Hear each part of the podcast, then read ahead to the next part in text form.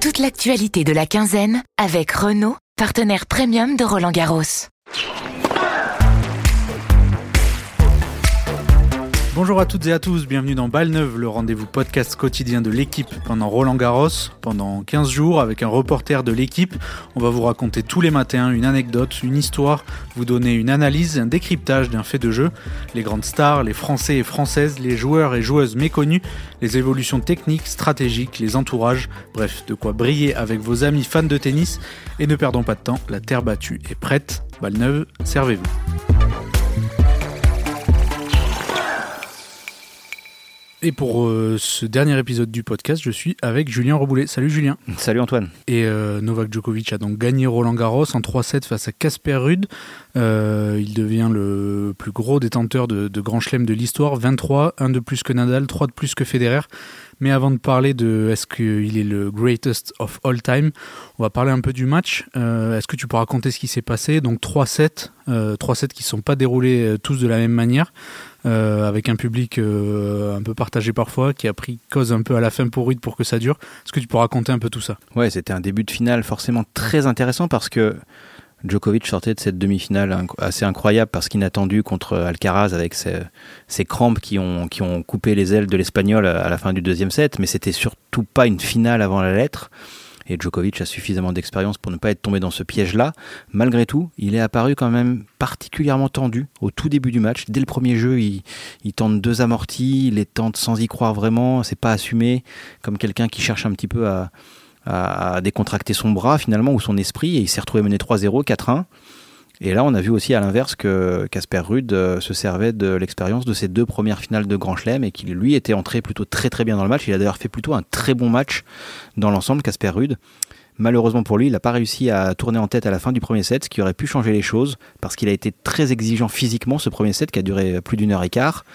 Et franchement, on avait même l'impression que Novak Djokovic puisait un petit peu. Euh, il est tombé à un moment donné. Il n'est pas tombé parce qu'il a fait une glissade ou un, mauvais appui. Il est tombé parce qu'à ce moment-là, son corps l'a pas soutenu suffisamment. Il y a eu un petit passage où il a dû s'interroger sur. Euh, bah, sur son intégrité physique, en tout cas son, sa fraîcheur. Et puis en fait, euh, à partir du moment où il y a eu tie break, il a fait comme depuis le début du tournoi, il l'a il géré à merveille. Il a perdu qu'un seul point, il n'a pas raté un coup. Et à partir de là, tout le monde s'est dit, et peut-être Casper Rude aussi, que le plus dur était fait pour Novak Djokovic et que derrière, on allait sans doute euh, voir un cavalier seul. Alors, ça n'a pas été un cavalier complètement seul, euh, mais il a quand même dominé assez nettement euh, les deux dernières manches. Ouais, justement, le tie-break, on a sorti hier un décryptage sur le site. il n'a pas fait une seule faute directe pendant le tournoi dans les tie-breaks. Qu'est-ce que ça raconte tout ça de Novak Djokovic et de sa force mentale? Évidemment, ça, ça, raconte à la fois toute son expérience et toute sa faculté à changer de registre quand il faut. Il change de registre quand il passe du circuit ordinaire au tournoi du Grand Chelem, et il change encore de registre quand il passe d'un début de set à une fin de set, et plus précisément dans les tie-breaks, il a été incroyable sur l'ensemble du tournoi. Euh, on a calculé qu'il avait frappé 163 balles dans les tie-breaks euh, à Roland Garros. Et sur les 163 balles, il y en a 160 qu'il a mises dans le cours. Il n'y en a que 3 qui sont sorties et c'était des fautes provoquées. Donc c'est assez incroyable. Euh, il, a, il, a, il a survolé ces moments-là. Et, évidemment, c'est une la palissade, mais quand on gagne les tie-breaks, ça devient plus facile derrière. Mmh. Et il disait d'ailleurs en conférence de presse J'aime bien l'idée que dans un match en 3-7 gagnant, les adversaires arrivent et un peu peur euh, de, justement de l'aspect mental et de la guerre psychologique. Euh, pour en revenir à ce que je disais sur les, les 23 titres du Grand Chelem qu'il a maintenant en, sa possession, donc un de plus que Nadal, trois de plus que Federer.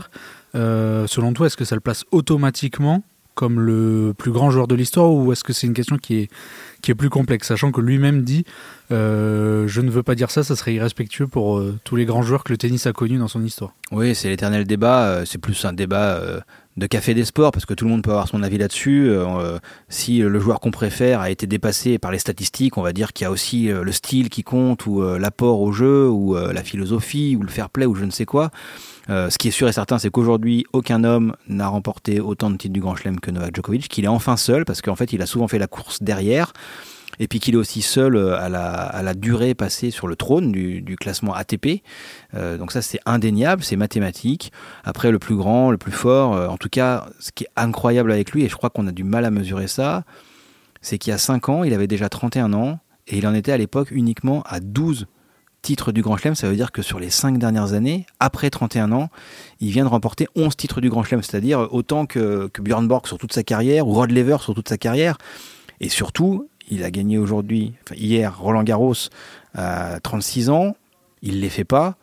On ne sait pas jusqu'où il va aller. On se dit qu'à 40 ans, il sera peut-être encore là, en fait. Donc, euh, le plus grand aujourd'hui, pourquoi pas? Évidemment, les chiffres, encore une fois, disent que oui. Mais surtout, c'est pas fini. Et le Grand Chelem calendaire euh, pour euh, cette année, tu, tu y crois cette fois? Parce qu'il l'avait perdu il y a deux ans en finale de l'US Open contre, contre Medvedev. Il avait gagné avant ça les, les trois premiers Grands Chelems. Est-ce que cette année, tu penses que c'est possible par rapport à ce qu'il montre et à l'Open d'Australie et à Roland Garros, sachant qu'à chaque fois les intervalles entre les grands chelems ne sont pas de, de, tout repos pour lui? Le fait que j'y crois, ça n'a pas une très très grande importance, mais le fait que lui y croit, ça c'est très important. Et lui, il y croit, c'est certain, pour, pour au moins deux raisons. La première, c'est que bah, il a raison d'y croire avec, euh, avec le tennis qu'il produit et la forme physique qu'il a, et le fait qu'à Wimbledon, on a l'impression qu'il part avec une longueur d'avance sur, sur toute la meute. Après, on sait que l'US Open reste compliqué pour lui, c'est le tournoi du Grand Chelem, finalement, il a connu le plus de de déboire, donc ce serait pas facile non plus. Mais il y a un autre truc qui est très important pour lui, parce qu'il sait depuis très longtemps qu'au niveau de la cote d'amour, il, il, restera un cran derrière notamment ses deux principaux rivaux, Federer et Nadal. Mais voilà, réaliser le Grand Chelem calendaire serait une pierre de plus, euh, une pierre très lourde quand on fait le bilan euh, des carrières des uns et des autres, justement pour déterminer qui a été le plus fort. Et puis il y a un autre truc à mon avis qu'il a dans un coin de sa tête.